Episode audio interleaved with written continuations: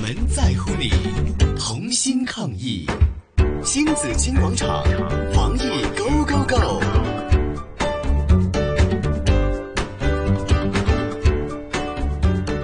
好，这边请来是骨科专科医生罗医生，医生罗医生呢也是个运动专家哈。罗医生早上好，早上，好，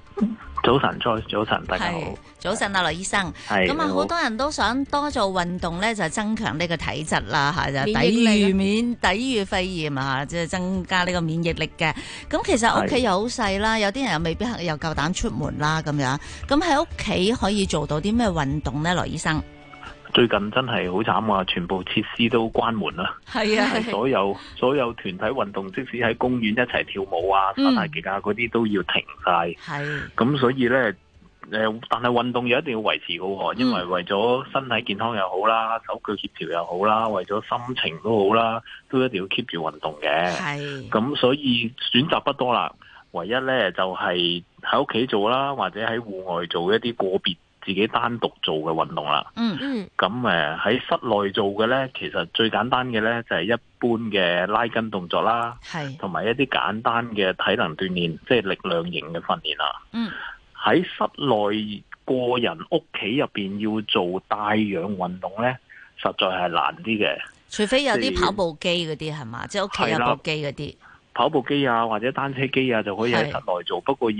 即係本地家居環境要容納一個跑步機咧，都唔係人人有咁嘅環係啦啊係境土地 問題，嘅，係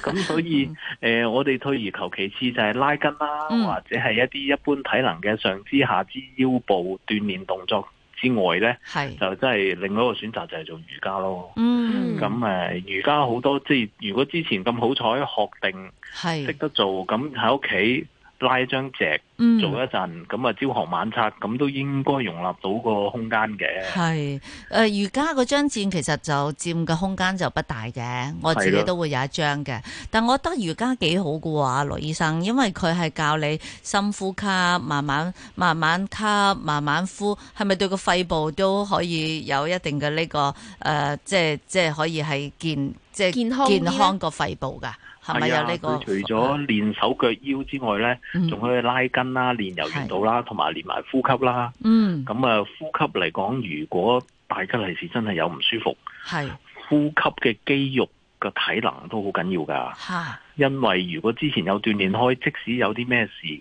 我哋呼吸肺部啊或者胸膛嗰啲肌肉個呼吸個體能好啲，誒、有嚴重效果嘅都可以減低好多，嗯係咯、所以瑜伽可以鍛鍊埋呼吸啦，又可以練埋手腳同埋柔軟度啦，都而係。家咁嘅環境都真係最佳選擇咁滯啦。系咁啊！呢、個喺室內咧就可以做下瑜伽嘅呢個拉筋運動啦吓，係誒鍛鍊下自己呼吸啦。咁好啦，依家入依家我話依家入冬，其實依家入而家已春經入 春啦，但係依家突然間就氣温又急降啦，咁誒好多人都想趁住呢、個誒、呃、涼涼地嘅天氣咧，就多啲去行下山啊，因為最近大家都唔可以行街啦嘛，係咪？係啊少咗咁啊，反而咧就郊外多咗人咯喎。咁如果係喺寒冷天氣底下要去做一啲或去行山或者出去野外去做啲誒、呃跑步訓練啊呢啲嘅話，其實有啲咩要特別留意嘅咧，羅醫生？係啊，呢幾日我自己都有出去行山啦、嗯跑步徑啦，或者單車徑、海邊啦嗰啲呢，其實仲多人過嚟 敦道。係啊，係啊。係。咁所以其實我哋都係一般，如果講誒、呃、對於肺炎嘅嘅嘅誒安全措施咧，就係、要嗯留意交通，嗯因為我哋即使去行山，一前一後嘅交通咧，我哋都哦好難避免要搭公共交通噶啦。哦，咁所以咧，首先就要小心啦，要戴口罩啦，喺交嗯通嗰度，同埋接觸過嗰啲物件嘅時候，雙手要保持衞生清潔啦，唔好嗯嗯磨自己眼耳口鼻啦。嗯咁咧，其實喺郊外，如果真係唔係好密集嘅咧，係其實個口罩啊實在不必嗯嘅，即係係冇乜身身邊冇乜人，唔會有飛沫傳過嚟，嗯即係淨係光禿禿一個山頭得你一個，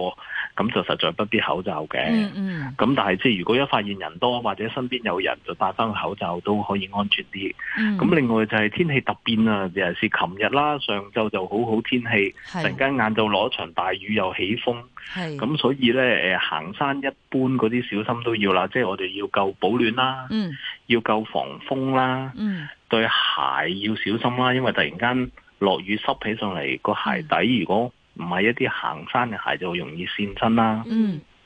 咁啊，選擇路徑都要選擇小心啦。嗯咁呃誒，如果自己體能即係掌握唔到個路徑，上到咁上下